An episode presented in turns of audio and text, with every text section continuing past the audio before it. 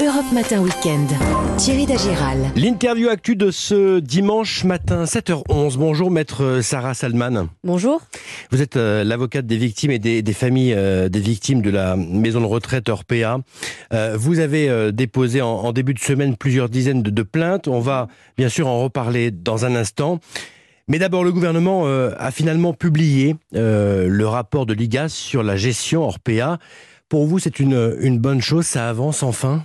C'est une première étape fondamentale, mais pour moi, ce n'est qu'un début. D'ailleurs, ce rapport est quand même assez accablant, ce qui contraste fortement avec les, premières interventions de M. Charrier qui minimisaient les choses. Le patron d'Orpea. Le nouveau PDG d'Orpea, effectivement, qui a pris ses fonctions euh, juste après euh, le séisme, si on peut dire. Et euh, ce rapport est essentiel aussi pour les victimes qui se disent on n'est pas seul à dire ça. Donc c'était vraiment une étape fondamentale, mais qu'un début. Alors qu'apprend-on dans ce rapport? Orpea a fait 4 milliards d'euros de chiffre d'affaires en 2020. Le groupe a touché 360 millions de financement public. On y apprend que les directeurs d'établissements ont peu de marge de manœuvre, qu'ils touchent des primes et des bonus. Bref, on constate là qu'il y a une logique financière très claire. Hein.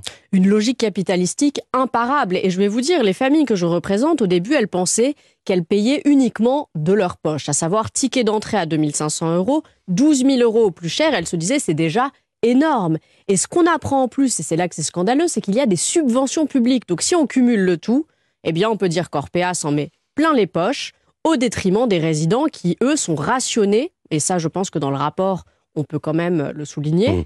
Et les, résidents n'ont même pas le minimum, alors que les familles payent des sommes considérables. Combien, entre 2500 euros et 12 000 euros euh, par le, mois. Le PDG du groupe euh, Orpea, euh, Philippe Charrier, a présenté ses excuses. C'est suffisant? C'est complètement insuffisant et je ne comprends pas pourquoi ne pas l'avoir fait au tout début. Mmh. Et je vais vous dire ce qui est choquant avec ces excuses. C'est que moi, je reçois des signalements et des demandes de plaintes tous les jours pour des faits qui remontent euh, à moins de trois mois, donc très récents. Donc, ce qui veut dire que depuis la sortie du livre et maintenant, les fossoyeurs, les fossoyeurs de Victor Castanet, mmh. apparemment, dans ce que je reçois, il n'y a pas de changement majeur. Vous avez euh, déposé combien de plaintes au parquet de, de Nanterre? Depuis le début de la semaine Il y a eu de nouvelles ou pas? Ah, ah, non, je vais les déposer par groupement. Ça veut dire que je vais. Il y a eu 80 plaintes voilà, en début de semaine. Exactement. Et ensuite, c'est des groupements pour éviter d'en déposer une par une. Donc, l'idée. il y en aura d'autres. Il y en aura d'autres. Euh, vous avez eu euh, combien de, de signalements à ce jour? Plus de 1000.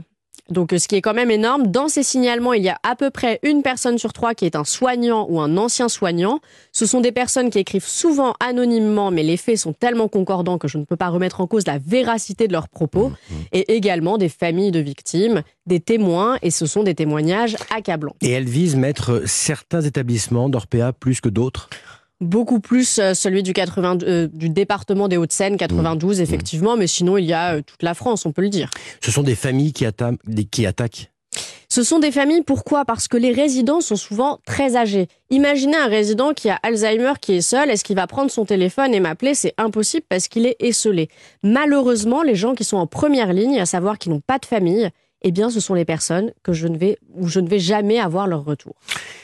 Euh, Maître Sarah Salman avec nous ce matin sur Europe 1, l'avocate des victimes et des familles des victimes de la maison de retraite Orpea.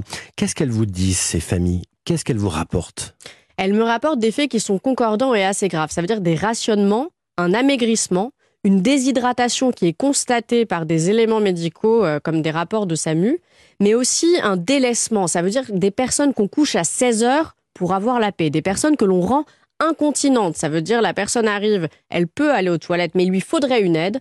Comme on ne peut pas lui apporter cette aide parce qu'il n'y a pas assez de monde, tout le monde a une couche et ça va plus vite. Donc c'est une logique pour aller plus vite, pour mettre moins de personnel au détriment des résidents.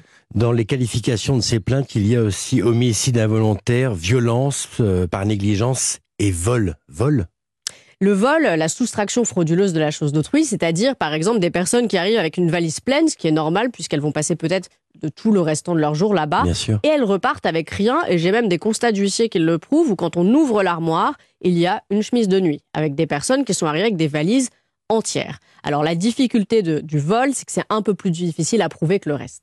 Ces familles également vous envoient des photos, vous parlez de photos glaçantes. C'est des photos qui font froid dans le dos parce qu'on voit le avant, après. Le avant, c'est généralement le jour de l'entrée ou quelques semaines avant. Et on voit que les personnes bon, sont âgées, ça reste un EHPAD, mais quand même dynamiques, si je puis dire. Et le après, c'est ce regard vide qui vraiment fait, fait mal aux tripes. Et il y a aussi des photos où, qui font, même moi j'en perds mes mots, c'est-à-dire que vous voyez par exemple une plaie où vous voyez le tendon euh, vif.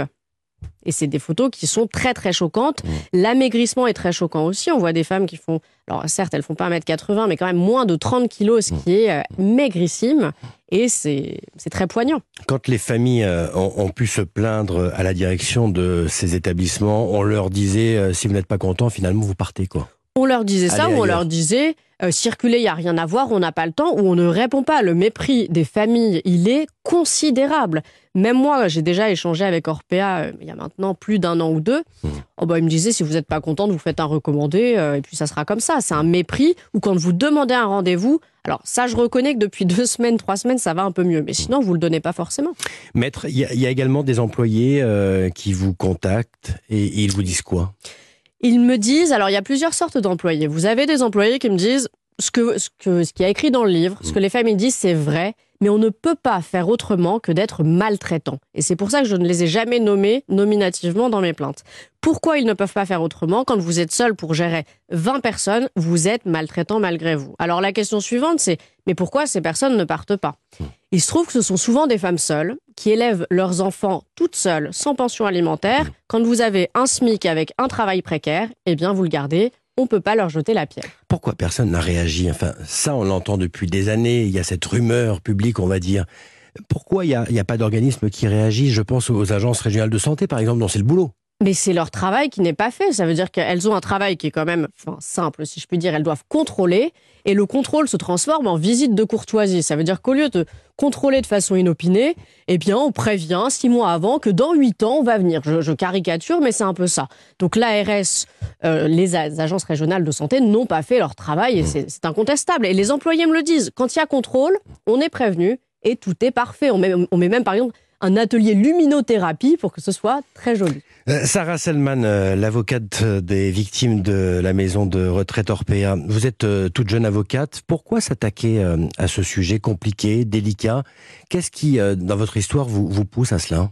Bon, après, c'est personnel et je ne suis pas là pour raconter ma, ma vie, mmh. mais c'est une situation qui me touche très personnellement. Et la vulnérabilité des gens, moi, c'est quelque chose qui me tient vraiment à cœur. Je trouve que c'est scandaleux de s'attaquer à des personnes sans défense. C'est le pot de terre contre le pot de fer. Et je pense Mais face à Orpea, par exemple, quand on a une trentaine d'années, est-ce qu'on fait, pardon Mais la valeur n'atteint pas le nombre des années. Bien évidemment. Mais est-ce que face à une machine aussi forte que celle-ci, euh, vous allez pouvoir faire quelque chose et bouger Oui, parce que j'ai la détermination. Et quand on est jeune, on a peut-être plus cette détermination que quand on a 40 ans de barreau. Bien sûr. Euh, vous avez donc euh, déposé euh, des plaintes au parquet de Nanterre. Qu'est-ce qui va se passer maintenant? Eh bien, je ne sais pas. Moi, j'espère que des enquêtes seront ouvertes. Je l'espère de tout cœur, sachant que les plaintes que j'ai déposées, ce sont uniquement des plaintes avec des éléments probatoires certains. Je n'ai déposé aucune plainte sans preuve. Vous avez euh, de la pression, vous avez des coups de fil, vous avez euh, des menaces éventuellement? J'ai eu euh, effectivement plusieurs courriers anonymes, pas très agréables, oui. Vraiment? Oui, mais après, je ne peux pas accuser Orpea bien sûr. d'en être à Mais on vous dit quoi? Qu'il vaudrait mieux que j'arrête. Voilà, c'est sinon ça va être compliqué pour vous. C'est des menaces en demi-teinte. Après, je, je n'accuse pas du tout Orpea d'être à l'origine de ces courriers, bien évidemment. Vous aimez les dossiers compliqués? Vous avez été aussi l'avocate des victimes de, de Tesla? D'une personne qui est mise en examen dans, le cadre de ce dossier, oui. Je n'aime pas la facilité. Vous êtes un peu le, le pot de, de terre contre le pot de fer Exactement. Ça vous plaît de, de combattre? En tout cas, il y a derrière un engagement fort. Il y a un engagement fort parce que je considère que c'est à chaque fois ce sont des grands groupes mmh. qui se croient au-dessus des lois et moi je suis là pour rétablir ou du moins pour essayer de rétablir un petit peu les choses, oui. Et vous êtes déterminé, on l'entend ce matin. Hein oui, complètement, très déterminé. Elle lance une action collective contre Orpea, maître Sarah Salman, ce matin sur Europe. Un grand merci à vous. Merci à vous. Europe Matin Weekend, Thierry Dagiral.